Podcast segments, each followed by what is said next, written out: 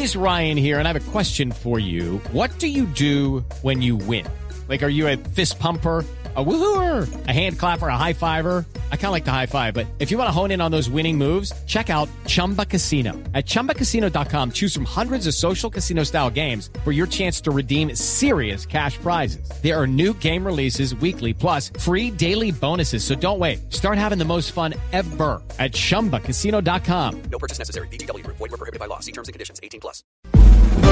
Ricardo Ospina es periodista. Está en Mañanas Blue.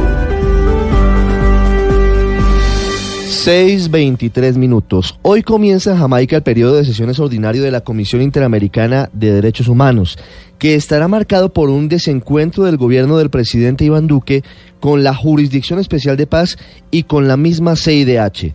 El florero de Llorente fue una convocatoria a una audiencia temática que hizo hace algunas semanas la presidenta de la JEP, Patricia Linares, que provocó una irada reacción del gobierno colombiano, que sostuvo reuniones la semana pasada en Washington con integrantes de la misma comisión y que al final llevó a que el canciller Carlos Holmes Trujillo enviara una dura carta a Pablo Abrao, secretario de la CIDH.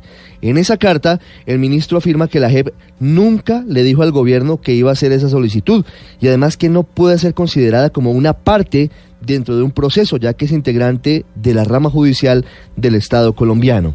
Además, critica a la misma CIDH por no haber tenido en cuenta esa circunstancia antes de aceptar la convocatoria que califica de irregular.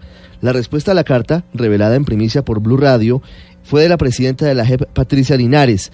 Se dio en el sentido de señalar que esa jurisdicción no pretende constituirse en una parte dentro de un proceso y también concede la razón en el sentido de que el presidente Iván Duque es el único encargado de manejar la política exterior del país.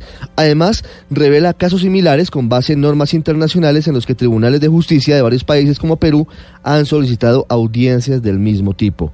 Anoche muy tarde se conoció una carta de la CIDH en la que a pesar de la petición del gobierno para cancelar la audiencia del próximo 9 de mayo, esta sigue en pie y se va a realizar en Kingston, aunque el gobierno ha sido claro en que no asistirá. Queda un mal sabor por la aparente falta de coordinación entre docentes del Estado colombiano para hablar sobre una audiencia de este tipo.